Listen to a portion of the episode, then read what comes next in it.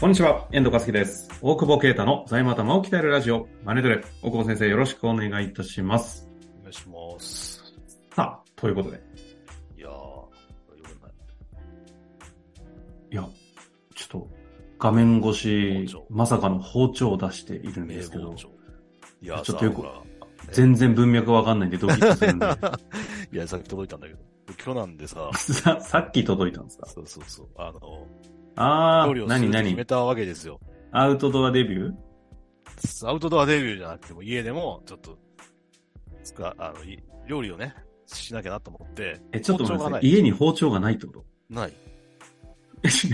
えね包丁って生まれてから買ったことがない。ああ、でも結婚式の引き出物で、あのー選べるやつで、果物ナイフは1個あるな。あ、引き出物でね。 D&D。うん。いや、そうですよね。普通大で体も皆さそれん、は今あるなと思い出したけど、うん使ったことはないかもしれないね。どこにあるかもわかんない。一人暮らしの炊飯器みたいなもんですね。そうそう、炊飯器も買ったこと がない。で、で、で、包丁。えで、ナなんかンさベースで。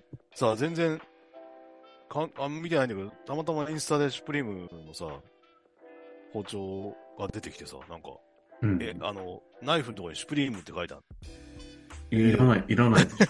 いや、たかなんだっけな、三徳とか、結構いいやつで、はいではい。な7万ちょっとすんだよ。たっけ高いよね。だから売れないと思そうじれ、ゃん。シュプリームロゴ取ったら2万ぐらいじゃないですか、きっと。いや、でも3、4万ぐらいしてんじゃないかな結。構いいやつですね。そうそうそう、結構いいやつっぽくて。で、もう形から入るじゃん。でなんかもう、まずこの包丁がテンション上がればやるなと思って。絶対やらないと思うけど そ、したらさ、秒で売り切れてて、 7万の三徳シュプリーム包丁。そう。で、メルカリでさ、すぐ10万とかでさ、ええ買ったんですかポチって悔しいから買うよね、まずね。買ったんですね。で、買ったんだけど、そのと並行して、オールドマウンテンの、オールドマウンテンってあの、キャンプグッズのさ、はいはい。それの高雪っていうやつが復刻して抽選販売ですみたいな。復刻とおまーた入荷だから、超タイミング同じで。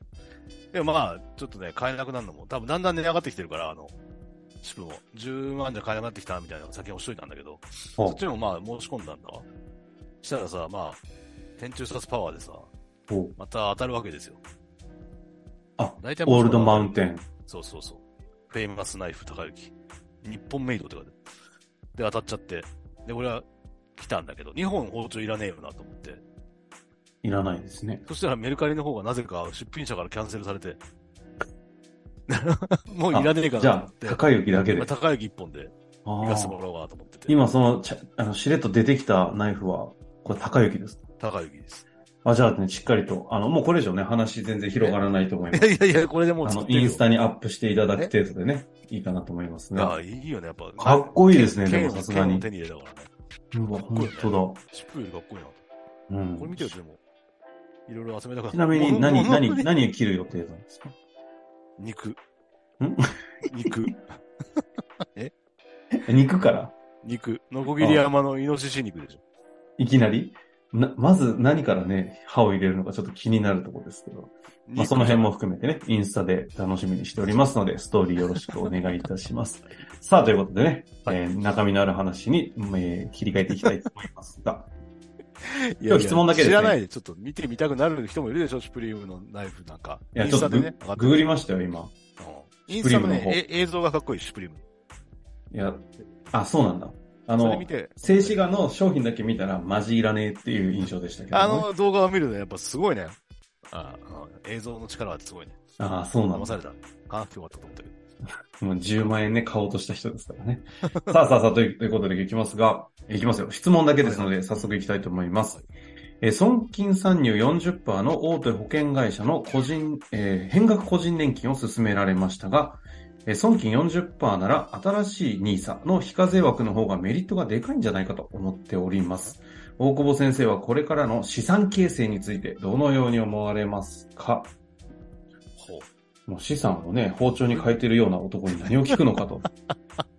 洗濯機って呼ばれてるから。え、どういうこあの、なんかあんだよ、お金の囚われが、お金が汚いと思っててる人と、お金がないと不安だって稼ぐ人と、あの、いっぱい稼いでいっぱい使う人って洗濯機って言われてそれ。とああ、洗濯機じゃん。 3パターン、洗濯機、まさに。言われてそうだなと。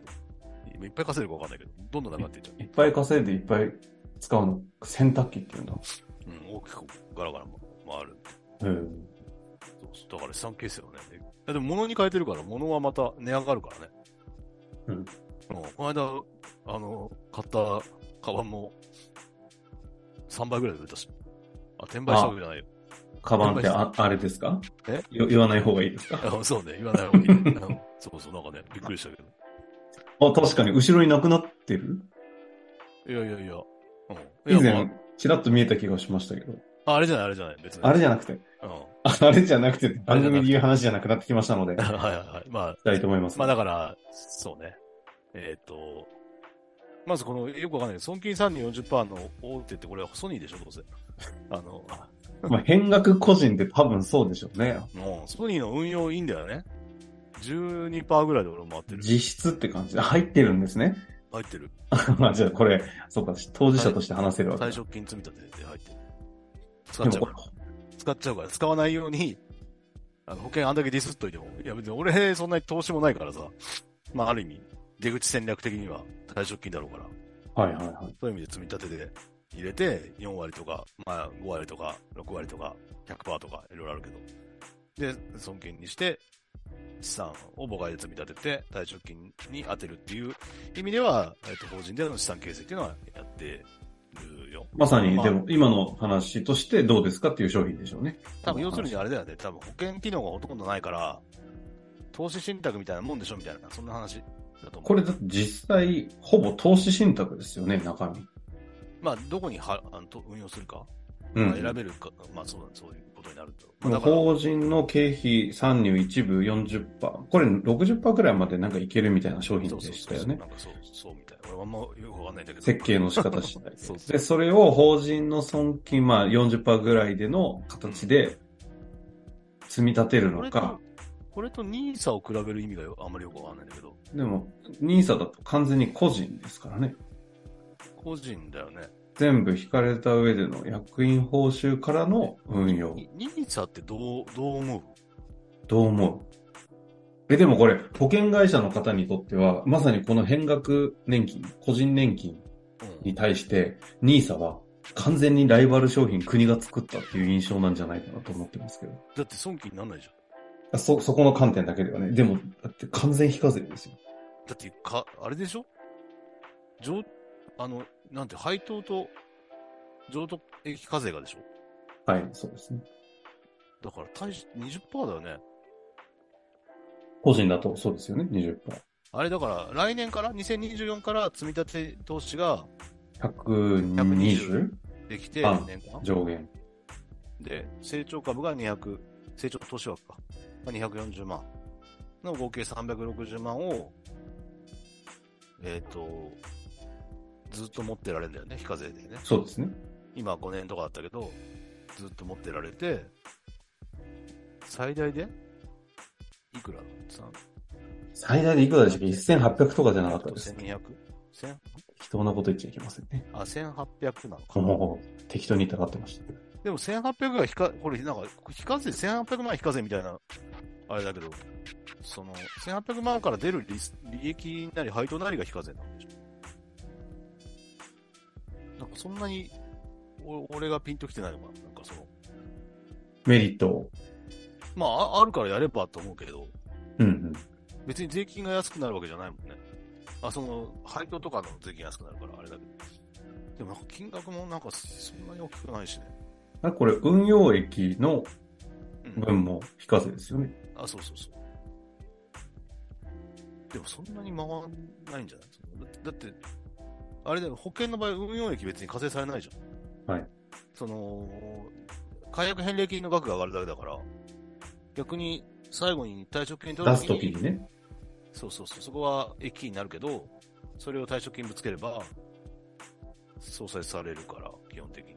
まあだからそれで もに、25%ぐらいの税率にはなるんだろうけど、最大ね。だから、あんま比べるというか、だから給料取った中でやるから、両方やればっていう話だと。なるほそのど。でも、ここは両方のシミュレーション、 結構難しいシミュレーションなでんかす、ね。できなくない兄さんのシミュレーシうョン。ん。イデコや、イデコやって節税するっていうならまだわかるけど。イデコはほら所得控除になるでしょイデコね。うん。そうすると、給料上げた分、イデコで相殺して、例えば、相殺してというか、まあ、税額を抑えるみたいなことはできると思うんだけど、ただうんまあう出ん口がね、60以上だっけみたいな話だから、拒否、かくんイデコって確定拠出年金って言い方していいんですよ。法人も今、中小企業向けに、一人くらいでもできる、あの、あ、それこそこの間ね、花、花城はね、花城ね、先生がね、うん先生じ出てもらいましたけど、うん。あれまもあ、あっ、ちらだとそう税税額。まあ、ただまあ、その資産形成っていう意味では、その、非課税とかかにそのこだわらず、やっぱその運用してるってことが大事、大事というか、その、一般的に投資してれば上がっていくわけだよね、世界経済が膨らんでる以上。まあ、その、この先どうなるかわからないけど、ずっと株買い続けて売んなかったら絶対利益出てる、利益出てるというか、資産は積み上がってるから、うん。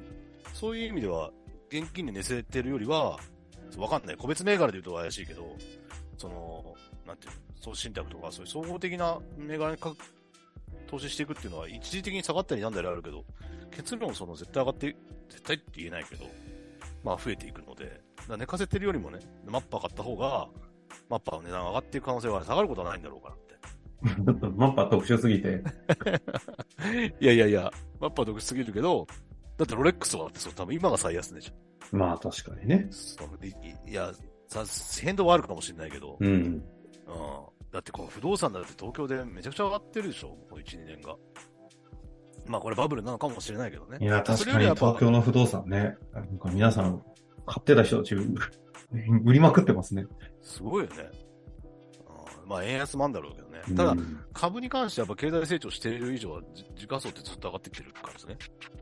それもグレートリセットとか何が起きるかわかんないから、そういうのがあるとわかんないけど、まあそういう意味じゃコツコツ資産を増やして、ゴールドとかね、増やしていった方が今より下がる。まあその相場的にはあるけど、長いみ長期スパンで見たら、あの、でもそう、そう資産形成するしかないからね。これ全部トータルで、ちょっとへ最後の回答をまとめるのも難しいところですけど、うん。まあ、ほ法人、この方法人の方なのだかで、らそういう意味で言ううん。と、資産形成をするための箱が多いじゃないですか。自分の体使ってというのと、あのほ法人の方でも使えて。で法人の方はだから退職金の積み立てなんだから、別に NISA とは関係ない話で、えっ、と、節税をしながら、ずずずっと利益出てんだからね、節税をしながらやっていけばいいし、い一方で NISA はまあ個人資金をまあ遊ばせてんなら、その枠は使えるだけは使えばっていう。まあ、両立てなんじゃないうん。別にね、あの、どっちかって話じゃ生なきてないくてね、と言いつつも、つあるもん使わないこともないから使えばいいと思うんで、だから両方使ってやればいいんじゃないのっていう話かな。まあそういうことですかね。どっだからあちともうちょっとか、本当にある程度まとまった金額でどうこうって言ったら、海外投資とか、まあそういうことを考えていいと思うんだけど。うん、まあということですかね。洗濯機の大久保先生に資産形成の質問をするというのもね、なか なか。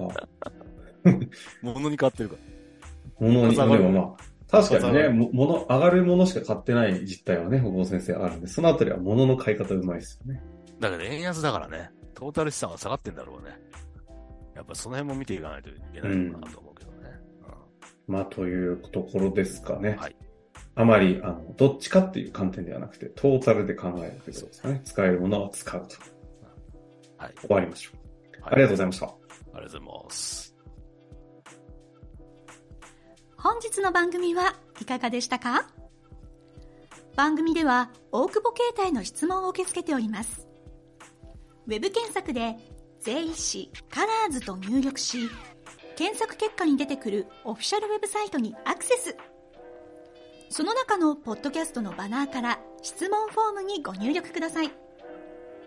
また、オフィシャルウェブサイトでは無料メルマガも配信中です。ぜひ遊びに来てくださいね。